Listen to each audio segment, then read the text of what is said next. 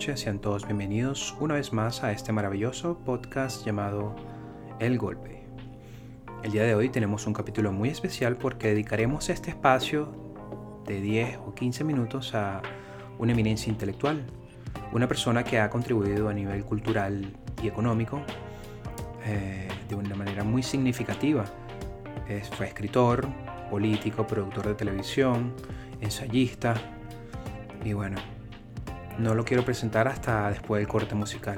Así que siéntanse cómodos que ese programa empieza ahora.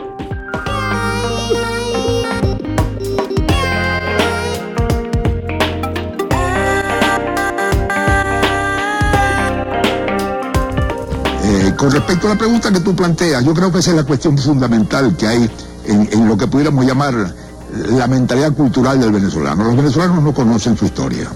Los venezolanos tienen la mayor deformación de la historia porque la historia ha sido deformada mil veces. La independencia deformó la colonia. Hubo que negar todo el pasado colonial y pintarlo como una monstruosidad. Y luego las diferentes rupturas que se hicieron a lo largo del siglo XIX y el siglo XX, cada nuevo grupo que llegaba al poder lo primero que hacía era desacreditar, negar y caricaturizar lo que había hecho el anterior. De modo que hubo una especie de empresa nacional de demolición las palabras que acabas de escuchar corresponden a el ilustre venezolano que si desconoces quién es, felicidades amigo, eres parte del problema. Es una broma, queridos amigos. En todo caso estamos hablando de Arturo Uslar Pietri, que fue sin duda alguna el venezolano de mayor nivel de actividad intelectual y creativa durante el siglo XX. Su obra literaria excede las fronteras del país para constituirse en un baluarte de las letras universales, fue un hombre que dilata actuación pública y política. Su caudal cultural le permitió además enriquecer la tradición ensayista venezolana en muchos libros y sobre todo artículos periodísticos que aún se recuerdan con el placer de su prosa. Otros aportes importantes de Flar han sido en el campo de la crítica literaria y artística, la vigencia de sus ideas educativas, esa inmensa capacidad de comunicación que tuvo su palabra dicha y escrita, y otras muchas más contribuciones a su país lo colocan en una dimensión universal extraordinaria. Algo por ejemplo que desconocía era su relación de amistad con Jorge Olavarría, y este decía sobre él, abro comillas, los orígenes de su formación son muy evidentes. No tuvo ninguna formación académica y aprendió enseñando cuando fue nombrado catedrático de Economía de la Facultad de Derecho en 1936. Sabrás que en ese momento no había Facultad de Economía y fue él quien la creó Esto fue dicho en mayo del 2001. Es bastante sencillo señalar que Uslar Prieti manejó en sus años mozos algunas ideas económicas abiertamente favorecedoras de la intervención del Estado en la economía. Su polémica con Enrique Pérez Dupuy sobre la centralización del oro y las reservas internacionales en el Banco Central lo enfrentan a tesis radicalmente liberales.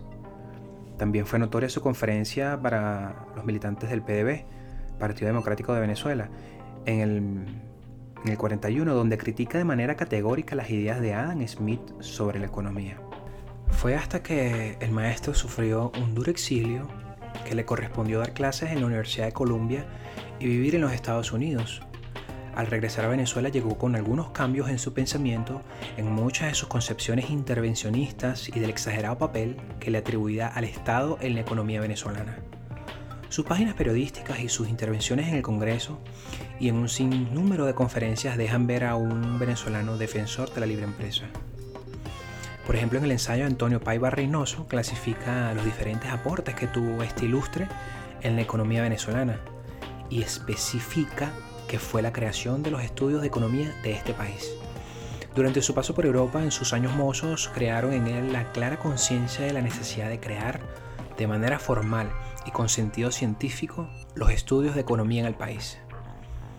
En un principio la economía se centraba en explicar la causa de la riqueza, luego se concentró en explicar el crecimiento relativo de las naciones y la propia teoría del bienestar, que, a pesar de la clara ignorancia de esta realidad por parte de muchos críticos, se centra básicamente en la redistribución del ingreso y la erradicación de la pobreza.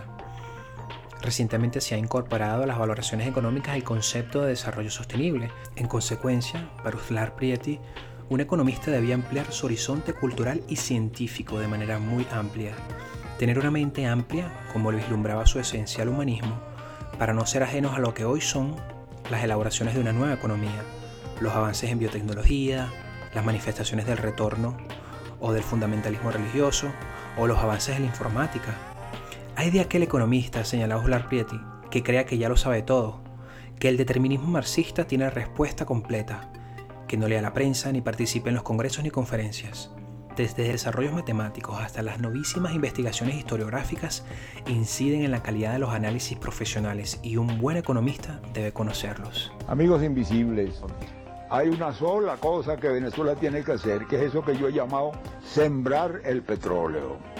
Es decir, esa es una riqueza transitoria que no la producimos los venezolanos, que la recibe el Estado por un azar de las leyes y que la distribuye a su leal saber y entender generalmente de una manera muy paternalista y muy poco práctica.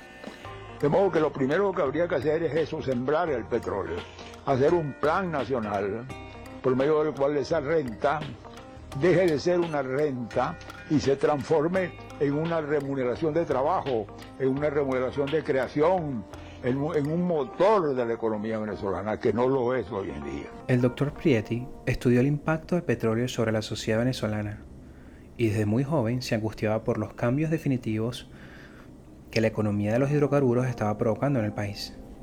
La riqueza petrolera iba a desplazar las otras actividades productivas de Venezuela. La renta petrolera produciría inmensos presupuestos que se iban a gastar, derrochar y despilfarrar. Los gobiernos y la población estaban cayendo en una gigantesca danza de millones que produciría una borrachera perversa. Y al final, cuando ya no hubiese más petróleo, el país quedaría sumido en una desolación y en una pobreza inclemente. Una vez más se perdería la oportunidad de cambiar al país y crear una riqueza estable y permanente estas palabras, al final citadas por ejemplo por el ensayista Antonio Paiva Reynoso, define con claridad la manera en que Uslar Priete hacía augurio de lo que sucedía eventualmente en Venezuela. Volvemos un poco para atrás. En 1934, Uslar Priete regresó a Venezuela, publicó varias colecciones de cuentos y después de convertirse en profesor de política económica, fue nombrado ministro de Educación durante el régimen de Eleazar López Contreras. Esto sería el 38, cuatro años después. Entonces, durante el proceso posterior del general Isaías Medina Angarita, que comenzó en el 41, Uslar Prieti empezó su participación en cargos públicos, o más bien la continuó sirviendo como ministro de Interior, que fue ahí cuando recibió un golpe militar Medina en el 45 y Uslar Prieti se tuvo que exiliar en New York, que fue entonces cuando estando en esos años en Estados Unidos, él empezó a dar clases de literatura latinoamericana en la Universidad de Columbia, que bueno, ya sabemos que es bastante prestigio, que fue allí cuando escribió su novela El Camino del Dorado, que eso para el 47. Y voy a dejar que el maestro Slar Prietri cierre el podcast de hoy con una disertación sobre lo que viene para Venezuela. Y que bueno, en efecto, desde que él lo dijo, se ha venido cumpliendo con el tiempo, con casi completa exactitud.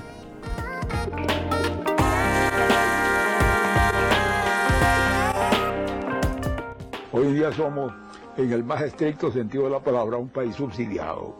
Eh, mientras no hagamos eso, mientras no hagamos eso que llamaba yo sembrar el petróleo, el país está amenazado gravemente. El país es una, más que, más que una realidad económica, una apariencia. Seguimos siendo un país eh, subvencionado, un país pensionado, un país improductivo.